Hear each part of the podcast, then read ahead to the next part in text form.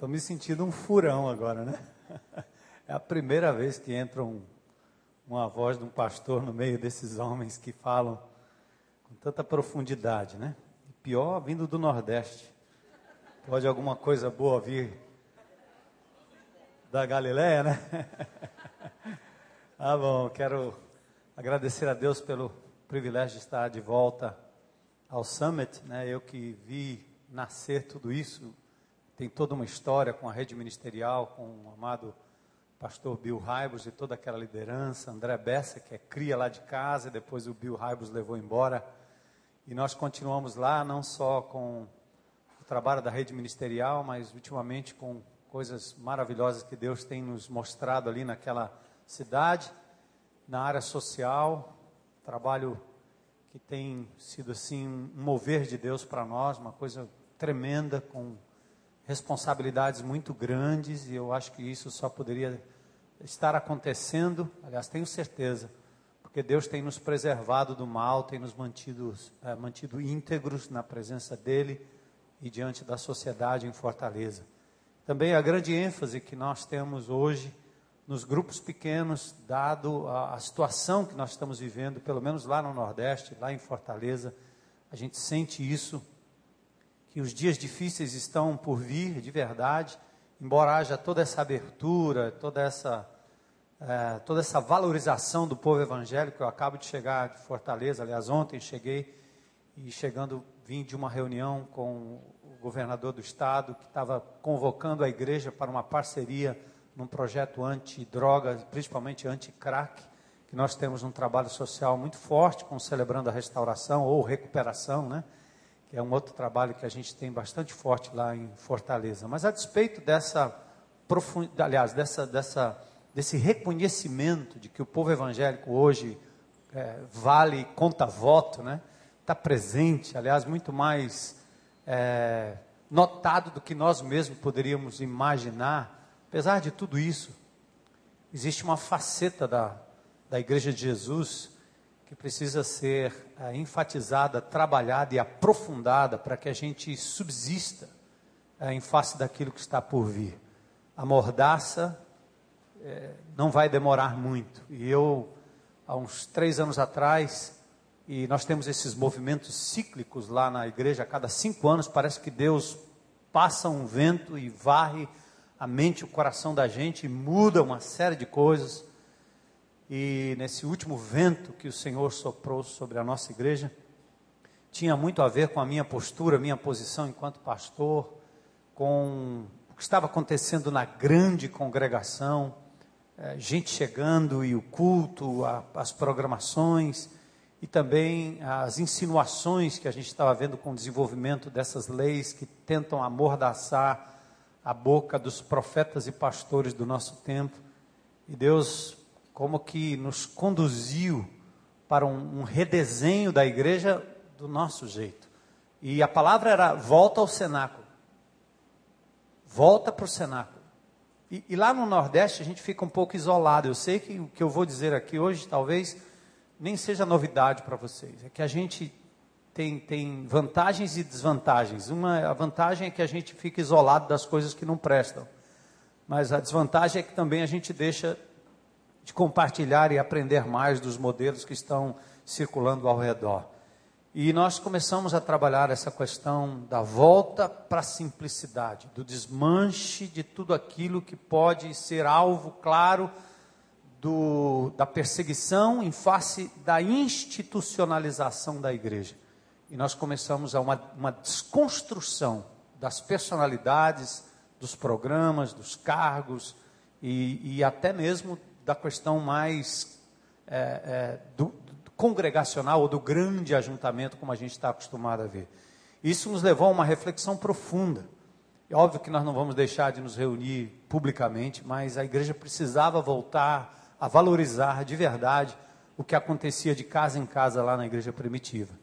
Então nós fizemos uma reflexão muito profunda, foi uma mudança muito grande. Eu quero na segunda sessão que nós temos, teremos a oportunidade de ter juntos aqui, eu quero explicar um pouco mais, um pouco mais a miúde. Porém, para não parecer que é simplesmente um, um, um, programa, algo que a gente pega na caixinha, compra e, e etc. Isso era uma das coisas que eu lutei muito em relação à rede ministerial, naquela época em que a rede ministerial era vendida numa caixa, o programa do Geração Futuro também vendido numa caixinha. O pastor colocava a caixinha debaixo do braço, ia para a sua igreja, tentava implementar, por razões até legítimas, mas de uma forma que na verdade não traz transformação. Porque quando você leva o programa e não leva o valor, você não consegue mudanças. Quando você muda o jeito de sentar, mas não muda a cabeça, o coração, não há mudanças.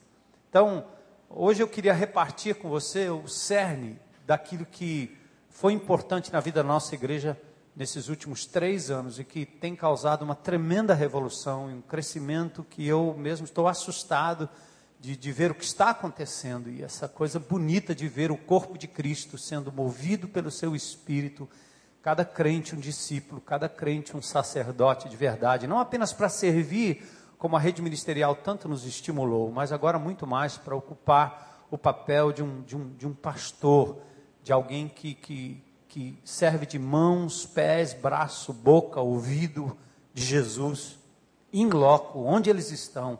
A igreja cria um, um dinamismo e uma sinergia tão violenta que é essa igreja que vai continuar prevalecendo para a glória de Deus, é o que eu acredito. Queria orar e repartir com vocês alguns princípios. É como ensinar, ensinar o Padre Nosso o vigário, mas eu vou correr o risco de tentar repetir coisas que eu sei que vocês já sabem, já conhecem. Quem sabe a gente pode refletir um pouco mais e dar o mote para as discussões que vêm logo a seguir. Deus amado, Pai querido, eu entro agora na tua presença com os meus irmãos, reconhecendo que neste lugar está aqui, Senhor, o grupo de homens e mulheres que o Senhor trouxe de uma forma especial, com uma finalidade especial, para serem movidos pelo teu espírito para uma obra especial, Senhor, onde quer que estejam, cada um deles, Senhor. Quero pedir que o teu Espírito Santo tome a mente o coração de cada um, que através das palavras ditas, dos textos lidos, Senhor, haja mudança, transformação, reflexão. Ah, Senhor, estímulo para que a igreja continue prevalecendo para a glória do teu nome, Senhor. Em face de tudo que nós estamos vendo, não há partido político, não há governo, não há instituição humana capaz de fazer o que só a tua igreja pode fazer. E nós somos privilegiados, Senhor, em sermos líderes desta igreja maravilhosa que o Senhor comprou com seu próprio sangue. Usa-me, Senhor, usa-nos, Senhor, nesse instante. É o que nós te pedimos em nome de Jesus. Amém.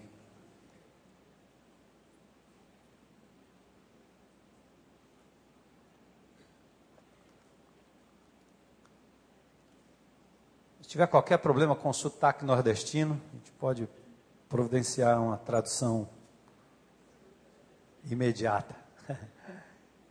Redesenhando a igreja. O intuito do ser humano, o intuito último de um ser humano, segundo a criação maravilhosa de Deus, é que esse ser humano pudesse ter comunhão com Ele, comungar, estar junto e viver para a Sua glória, para o Seu nome. Aliás, tudo que nós fazemos aqui na terra deveria ser avaliado à luz destas duas coisas claras que nós devemos fazer sempre: buscar ter uma comunhão preciosa com Ele, com Deus, e fazer tudo para a glória do Seu nome. Mas ao longo da história, as diversas instâncias, ou nas diversas instâncias, o homem sempre procurou estabelecer contato com o Criador e com a sua glória. E é interessante que essa, esse contato que Deus se permite ter, ou se permite dar ao ser humano, sempre teve duas instâncias, né? Como Deus visita o homem, às vezes para comunhão, para abençoar e também para amaldiçoar ou para condenar. Deus nunca deixou de se aproximar do ser humano. Lá em Êxodo 32, 34, ele diz: Vai, pois, agora e conduz o povo para onde é, te disse: Eis que meu anjo irá diante de ti, porém no dia da minha visitação vingarei neles o meu pecado. Deus visita, Ele nos visita. Ele entra na nossa casa, ele entra na nossa igreja, ele entra no nosso condomínio, ele entra no nosso estado, ele entra nos diversos ambientes para abençoar e às vezes para para punir, é uma, é uma forma de Deus estabelecer com o homem o seu contato. Lá no Éden, Deus se manifestava na intimidade familiar, Gênesis 3:8. A voz que passeava no jardim pela viração do dia.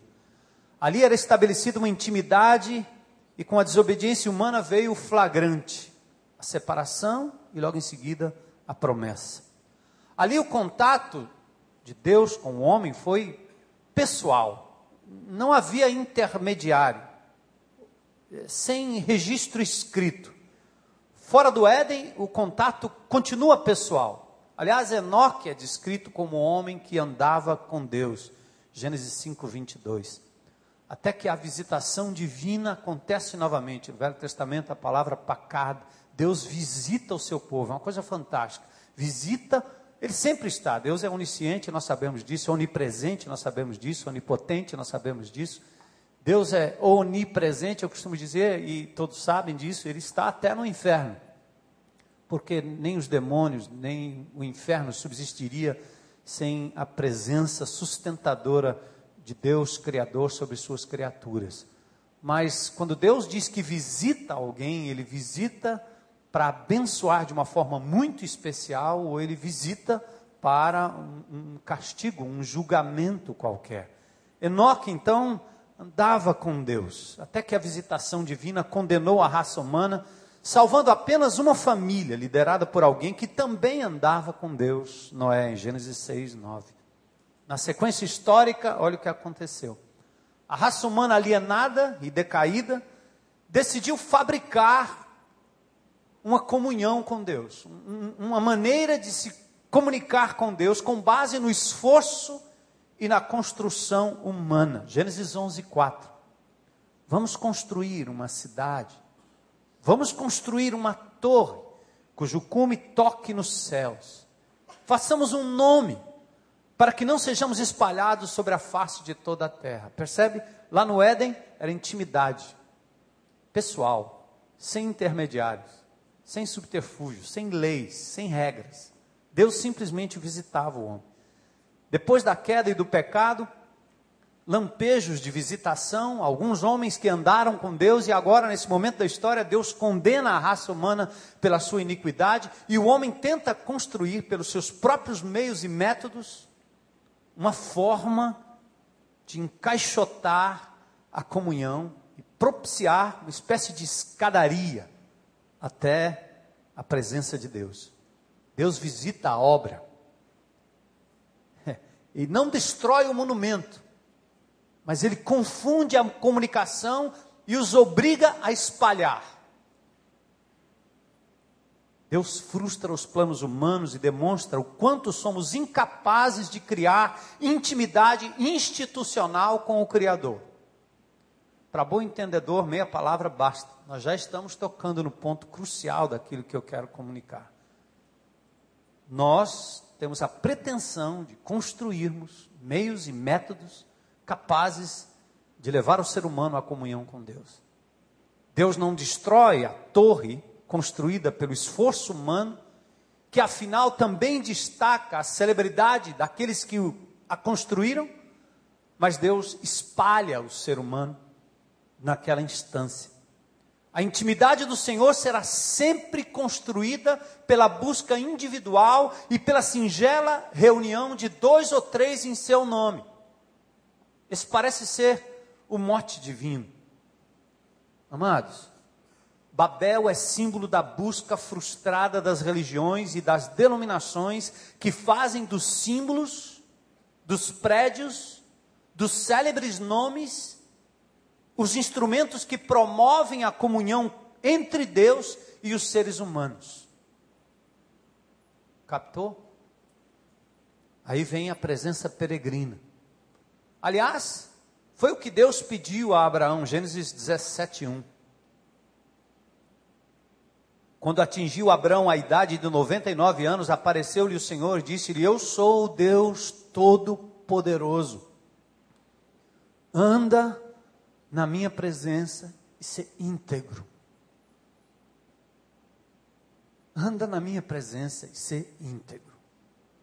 Abraão se torna Abraão se torna Abraão ou Abraão, o pai de muitos. Foi peregrino, morou em tendas, viveu pela fé, creu no impossível sem que houvesse qualquer institucionalização religiosa ou qualquer título ao que simplesmente creu e andou na presença do Senhor. Nós o chamamos de patriarca. Ele não se autodenominou patriarca, ele era simplesmente Abraão. Abraão. Ele andou na presença do Senhor. E o êxodo? Ah, quando a gente começa a evoluir e a caminhar na história, vem o êxodo. Ah, quando se pensa no êxodo, pensa, eh, pensa-se logo no milagre da abertura do mar. Símbolo coletivo da libertação pela instrumentalidade de um mediador. Ah, Moisés. Quem não gostaria de ser como Moisés? No entanto, amados, à luz da íntima comunhão e do padrão que Deus vai estabelecendo na história, a maior manifestação de poder e libertação ocorreu sobre a instrumentalidade de mediadores caseiros. Pessoas simples, desprovidas de santuário, mas cheias de fé na promessa da presença libertadora do anjo que passaria para punir os primogênitos, mas passaria por cima se nos umbrais da porta, sangue do cordeiro estivesse ali passado com o isopo, com um pincelzinho simples, feito pela dona de casa. Deus disse em Gênesis, aliás, em Êxodo 12, 3, falai a toda a congregação de Israel, dizendo aos dez deste mês, cada um tomará para si um cordeiro, segundo a casa dos pais, um cordeiro para cada família. Para mim, o evento mais extraordinário da saída do povo do Egito não foi a abertura do mar pelo mediador Moisés e seu cajado, mas foi a libertação feita na casa de cada judeu que celebrou ali a antecipação do Cordeiro de Deus que tira o pecado do mundo. No deserto, voltou a busca por referenciais visíveis. Isso levou o povo a murmurar e exigir uma identidade institucional. Bem próximos da intimidade do Sinai, o que, que eles fizeram? Construíram um bezerro e atribuíram a ele a libertação da escravidão egípcia. Deus decidiu, então, normatizar a comunhão. Não é isso que vocês querem? Já não basta o jardim, já não basta a intimidade do, do meu quarto, já não basta andar na presença dele diariamente? Vocês querem institucionalizar a comunhão? Então vamos lá. Vamos normatizar a comunhão, centralizar a adoração para preparar o seu povo para uma redenção definitiva no Cordeiro que um dia haveria de vir. Aí vieram a lei, o sacerdócio, o tabernáculo, o reinado, o templo, os profetas, estes foram meios divinos para purificação, reeducação e centralização da comunhão até que chegasse a plenitude dos tempos. Aí, no meio disso tudo, lá no Velho Testamento, no momento de agonia em que o povo estava no exílio, em que o templo estava destruído, escombros no templo, da estrutura montada, na qual o homem colocava toda a sua confiança, centralizava toda a sua seu referencial de adoração, Deus levanta um profeta para prometer e antecipar o novo pacto. Foi prometido um como um redesenho da intimidade que colocaria a essência da lei divina no coração de cada um. Jeremias capítulo 31, versículos 33 a 34. Gente, preste atenção nesse texto. Mas este é o pacto que farei com a casa de Israel depois daqueles dias, diz o Senhor. Preste atenção. Porei a minha lei, não nas tábuas, não na boca de um mediador, mas porei a minha lei no seu interior e a escreverei no seu coração. Eu serei o seu Deus e eles serão meu povo. Pasmem. E não ensinarão mais cada um ao seu próximo nem cada um ao seu irmão, dizendo: Conhecei ao Senhor, É por aqui. Vamos lá. Eu sei, você não sabe, e eu te ensino. Bora. Sabe por quê? Não vai precisar mais, porque todos me conhecerão, diz o Senhor. Desde o menor, o menor é desde o menor até o maior, diz o Senhor. Pois lhe, lhes perdoarei a sua iniquidade e não me lembrarei mais dos seus pecados. Isso está confirmado em Hebreus capítulo 8, versos 10 a 11, como um cumprimento na, da nova aliança na igreja de Jesus. Queridos, o novo pacto, lá no Velho Testamento, que nós tanto conhecemos, promete colocar cada fiel na presença imediata do Autor das Escrituras, o Santo Espírito de Deus. Esses dias participei de um dos primeiros módulos do projeto Capacitar, o ensino para a preparação da liderança dos grupos pequenos que vocês podem chamar de qualquer nome, qualquer ajuntamento menor em nome de Jesus. E eu dizia, nós precisamos acreditar que um ser humano que entrega sua vida a Jesus, recebe o Espírito de Deus e tem uma Bíblia nas mãos, tem consigo o maior de todos os mestres, o próprio autor da Escritura. Nós precisamos acreditar nisso. Eu dizia isso para os líderes reunidos ali naquele dia. Eu digo, eu não vou passar desse ponto, eu não vou passar desse ponto enquanto vocês não entenderem. Eu vou parar aqui. Porque eu tenho a impressão que de verdade nós não acreditamos que isso seja possível. Que alguém recém-convertido, com horas de conversão, tendo o autor das Escrituras e a própria Escritura seja capaz de compreender qualquer coisa e fazê-lo crescer na graça e no conhecimento de Jesus. Isso foi profetizado lá atrás. Está acontecendo e tem acontecido ao longo dos séculos. Mas nós persistimos em criar a institucionalização acadêmica do ensino. Nós persistimos em institucionalizar a comunhão para que as pessoas venham até nós e não até ele, no poder daquele que está em cada um deles. O novo pacto promete colocar cada fiel na presença imediata do autor das Escrituras. Vocês se lembram de Joel 2, 28 e 29? E acontecerá depois que derramarei do meu espírito sobre toda a carne. Primeiro é efusivo, é um derramar, ninguém segura, é um transbordar divino. Depois é inclusivo, é toda a carne. Não tem a ver com pastor, nem com apóstolo, nem com presbítero, nem com diácono, nem, nem tampouco com o bispo. Eu sou Armando Bispo, mas é porque meu pai já colocou no sobrenome.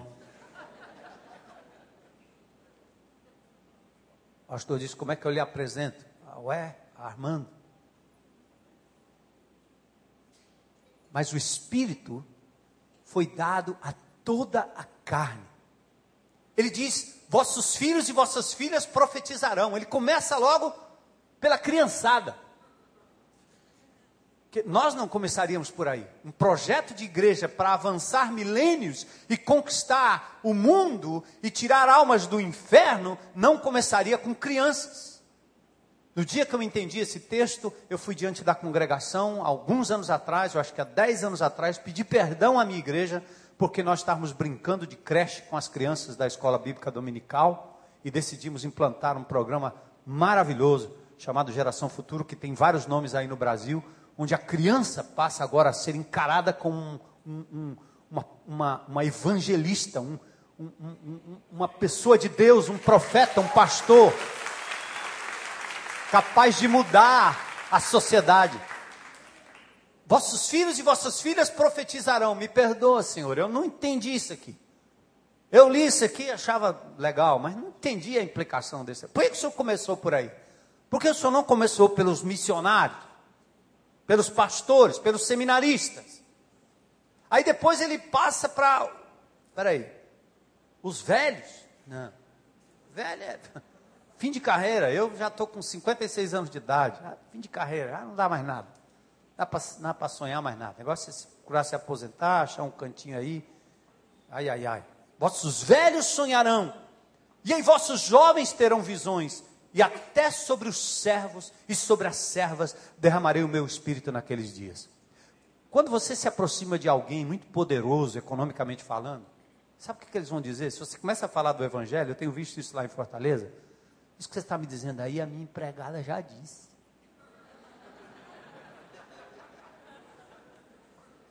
Normalmente, no elo da evangelização, né, como fala o cristão contagiante, tem tem um funcionáriozinho lá, bem simplesinho, desdentado, nordestino, que mal sabe falar, que encostou no homem e disse: Doutor. Por quê? Nós precisamos acreditar que isso é possível. Vossos velhos sonharão, vossos jovens terão visões, e até sobre servos e servas derramarei do meu espírito naqueles dias.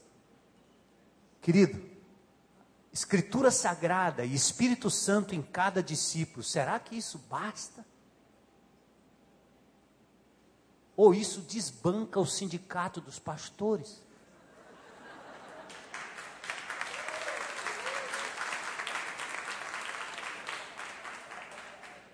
Sei não, esse pessoal não é pastor, não. Estou brincando. Queridos, Jesus é Deus presente. Olha o que acontece na história em termos da comunhão. Jesus determina o modus operandi dessa comunhão e desta intimidade, agora redesenhada pelo novo pacto. Celebrado segundo o modelo de Abraão e não segundo Moisés, mediador, sacerdotal. Jesus agora é o novo paradigma. Ele encontra a torre de novo ele encontra celebridades no seu tempo. Ele encontra a arrogância das escolas rabínicas. Ele encontra a hierarquia do conhecimento, os detentores da sabedoria. Ele encontra a estrutura templária. Ele encontra os ritos que se tornariam ou se tornaram num fim em si mesmos. Jesus encontrou tudo isso que eu vi na minha denominação, lá no Ceará. Só acontece lá. Sou batista. Irregular. Pense.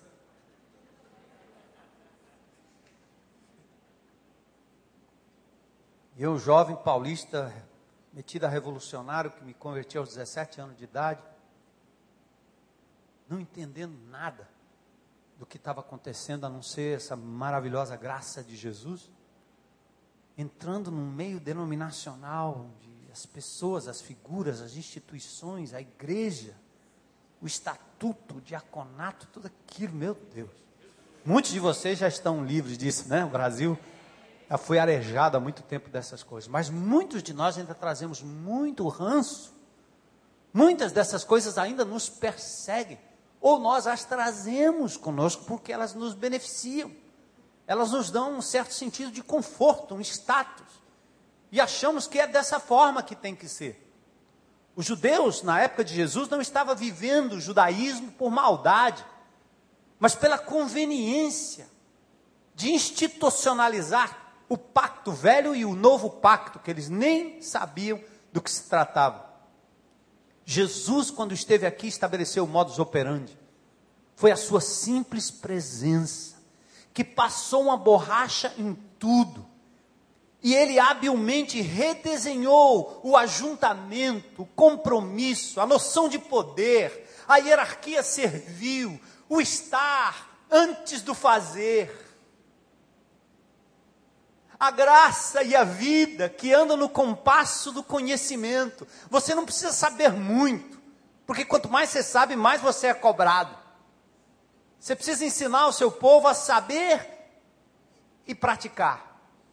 Andar na medida daquilo que você tem alcançado. Paulo diz isso aos Filipenses. João 5,39, Jesus disse: Vocês examinam as Escrituras porque vocês julgam ter, ter, ter nelas a vida eterna e elas testificam de mim. Contudo, vocês não querem vir a mim para terdes vida. Eles querem estudar a Escritura, eles querem manusear a Escritura, eles querem dominar o conhecimento das Escrituras, mas eles não querem o autor das Escrituras. É por isso que nós conhecemos tanto sobre o livro e não conhecemos muito sobre o autor do livro que habita em nós.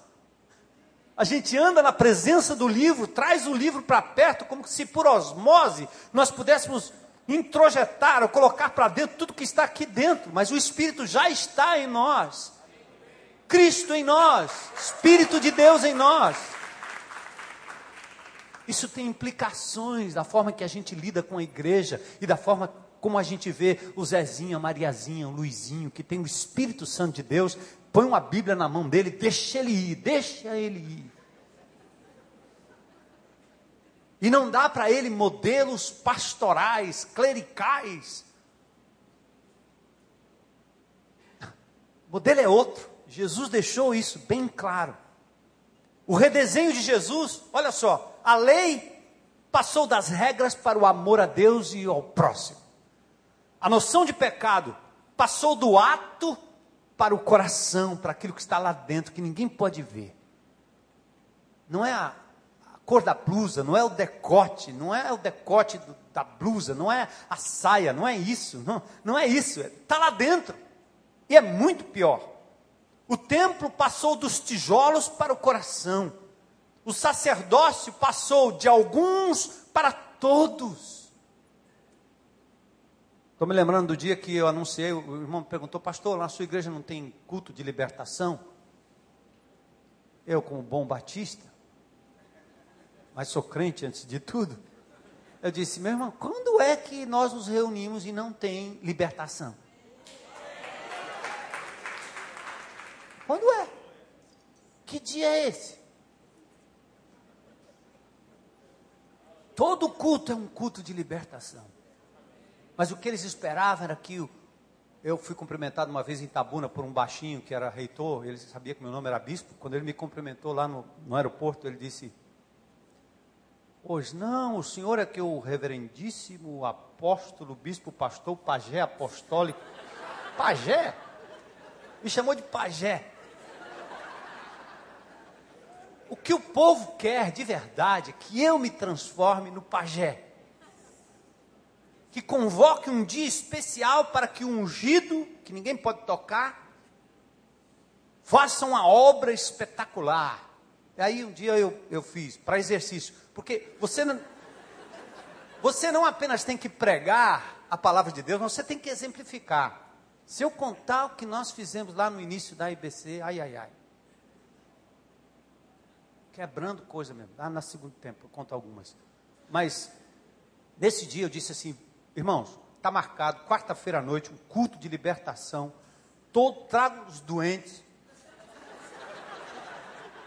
Inclusive eu vou estar lá também, mas vamos. Tragam todos lá que nós vamos ter um momento. Aí a igreja lotou. Era gente todo lado. que alguém disse lá, finalmente o pastor Armando se renovou. Boa doutrina, até prega mais ou menos, mas estava faltando.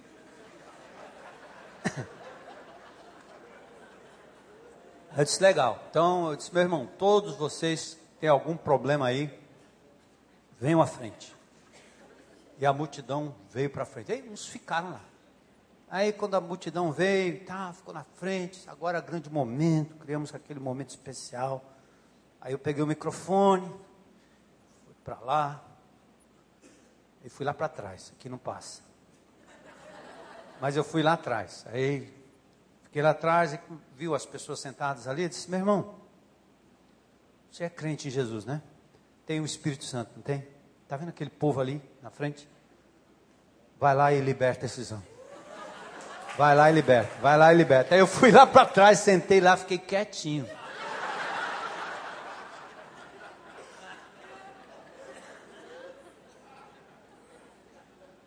Mas naquele dia, a minha esposa foi curada. Ela tinha um mioma, ela foi curada. E nós, nós ouvimos vários outros testemunhos que eu fiz questão de, no outro culto, anunciar o que Deus fez através dos sacerdotes e das sacerdotisas de Deus no meio da congregação.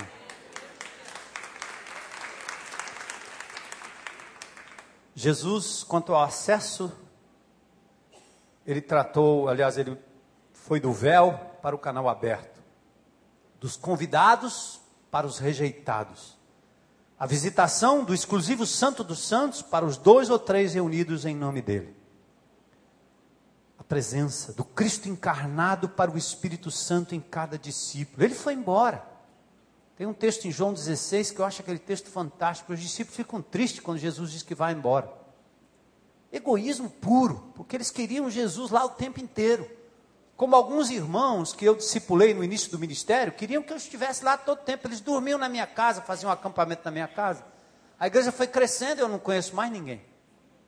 Mas eles ainda queriam que prevalecesse a presença da figura do pastor que os conduziu a Cristo, coisa parecida. E Jesus disse: Se eu não for, o consolador não virá. O plano era outro. Vocês não iam ficar dependentes de. Vocês não, eh, os discípulos, os apóstolos, não podiam ficar dependentes de Jesus o resto da vida. É o que eles queriam. Jesus disse: Agora é a vez de vocês. Eu estou indo. Tchau. Três anos. Eu volto. Mas eu vou deixar com vocês o Consolador. É a minha presença garantida na vida de cada um de vocês, onde quer que vocês estejam. Amém? A igreja judia resistiu ao redesenho gravitou entre templo e sinagoga. Leiam lá. Redutos das sombras que perderam a razão de existir. Alguns ainda tentam conciliar graça com a lei, por não entenderem a dimensão do redesenho cristológico da nova eclesia, da nova igreja. Os apóstolos, o que é que eles fizeram? Eles foram enviados ao Ami, meu povo, para depois irem para o Lo-Ami, não meu povo como estava previsto. Mas nunca se imaginou que a igreja sofreria uma descaracterização pelas mãos do que, dos que preferiram uma torre e ficaram em Jerusalém até que a perseguição veio. Veio.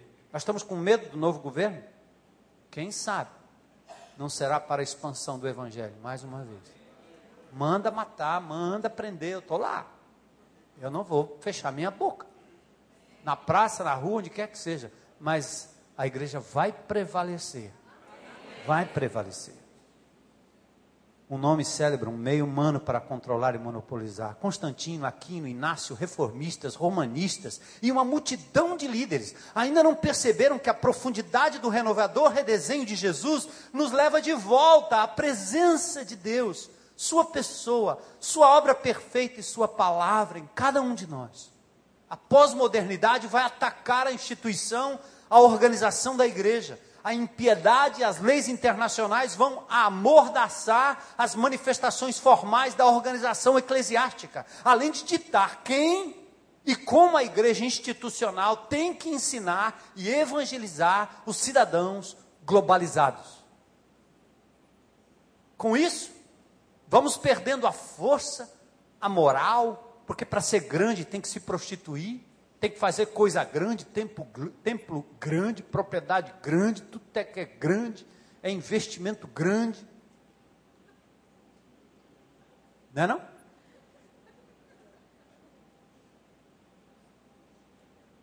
É, é, nós vamos nos tornando os alvos fáceis, sabe? Sabe aquele patinho que sai de trás?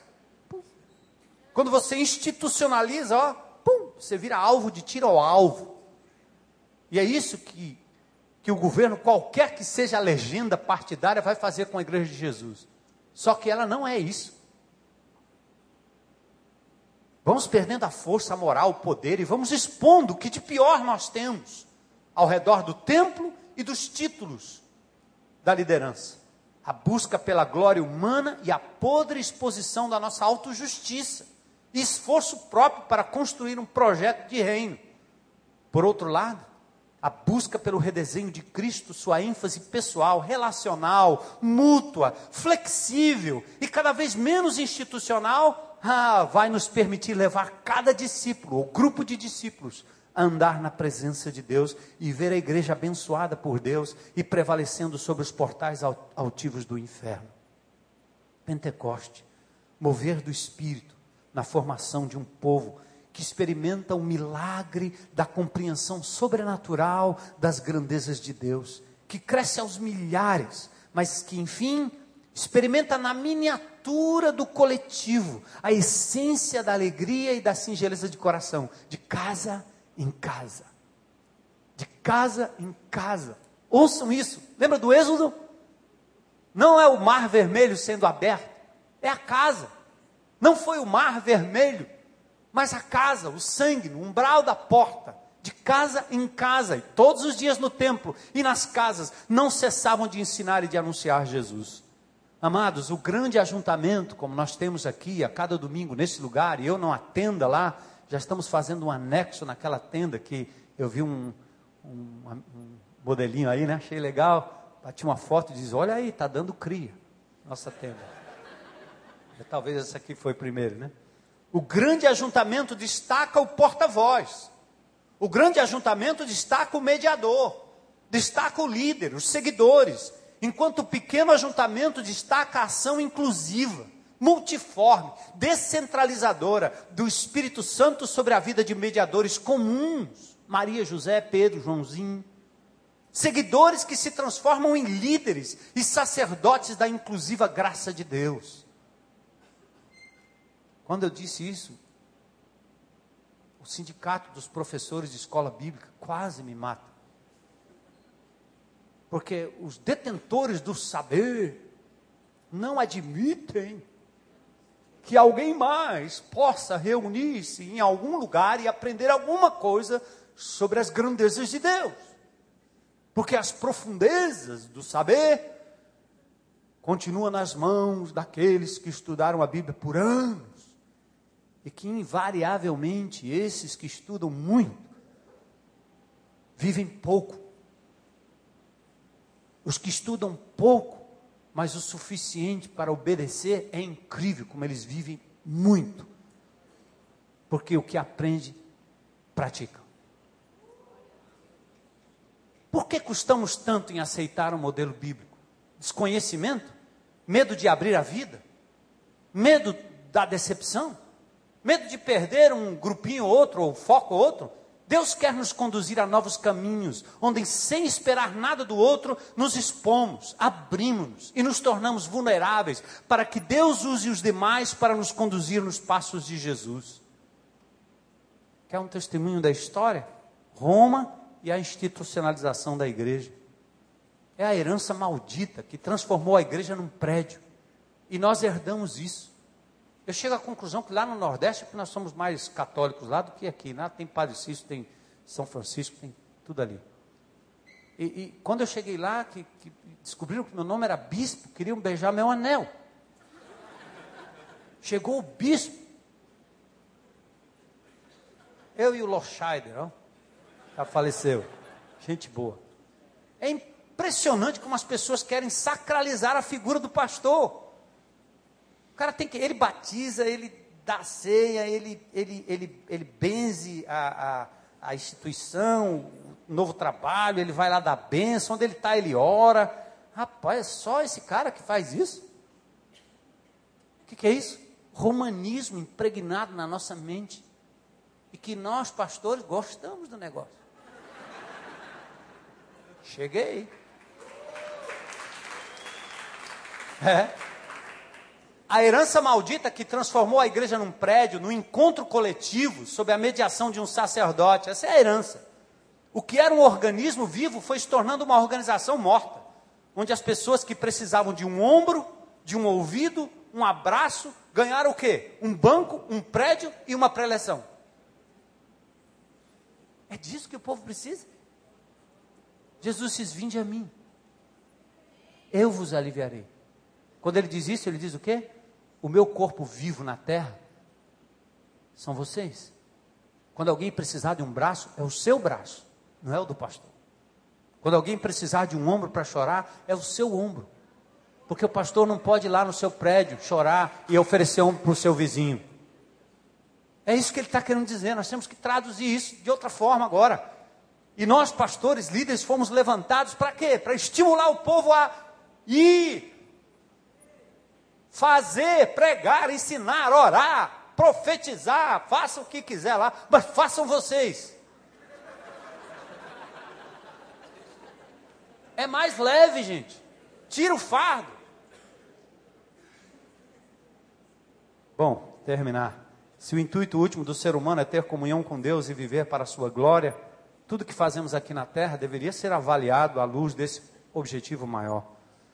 Nesse momento de celebração, foi o que eu disse para o meu povo lá, meus amados irmãos, eu quero estimular essa comunidade, ou estes amados irmãos e líderes, a reverem seus programas, atividades, ênfases, prioridades, à luz da presença e da glória de Deus. Com base na Escritura, podemos reconhecer que a simplicidade dos lares, dos grupos, do pequeno ajuntamento, propicia um movimento que ninguém pode parar. Só mesmo a nossa resistência e, os nosso, e o nosso desinteresse no organismo vivo modelado por Jesus e seu pequeno rebanho. É através da igreja que a multiforme sabedoria será conhecida de todos, inclusive principados e potestades, Efésios 3:10. Nós temos amado aliás, estamos no processo, no aprendizado. Continuamos tendo nosso grande grupo, nossa grande congregação. É gente mais gente chegando, gente mais gente chegando, gente mais gente chegando. Mas vocês não acreditam o que está acontecendo através dos grupos pequenos e, e na, na, na estrutura de programação da igreja. Nós podemos abrir mão de tanta coisa que nos cansava, coisas que nos faziam mais Martas do que Maria. E nós precisamos acreditar de verdade nesse poder maravilhoso do Espírito Santo de Deus atuando na vida de cada crente em Cristo Jesus. E esse é o nosso papel enquanto líderes, né? Amém? Senhor, quero adorar o Teu nome nesse instante reconhecer a presença poderosa do Teu Espírito, a peculiaridade, singularidade de cada líder aqui presente, Senhor. Quero te louvar por esse movimento maravilhoso que nos estimula a sermos melhores administradores, facilitadores, Senhor, gerentes de talentos, de dons, de ação poderosa do Espírito, de profundidade no conhecimento da tua pessoa. Que bom é a gente poder reverenciar o mestre, o professor maior, o doutor das Escrituras, Espírito Santo de Deus. Ajuda-nos, Senhor, a continuarmos firmes, ocupando os espaços que o momento desse país propicia não para levantarmos nomes, templos, edifícios, torres, mas para levantarmos um povo transformado pelo teu sangue, ungido pelo teu Espírito Santo, como é cada crente. E que eles possam fazer a obra nos guetos, nos buracos, nos palácios, onde quer que esteja. É assim que o Senhor desenhou a igreja. E nós queremos ser fiéis, Senhor, a esse teu desenho, o desenho do novo pacto. Obrigado pela oportunidade de estar aqui nesse lugar, Senhor. Que as minhas palavras possam ter sido compreendidas e entendidas na essência. E se não, que a tua palavra faça a obra, Senhor. Porque eu não sou nada e não posso nada sem teu poder, a tua palavra e a tua presença. Faz isso, Senhor, em nome de Jesus. Amém.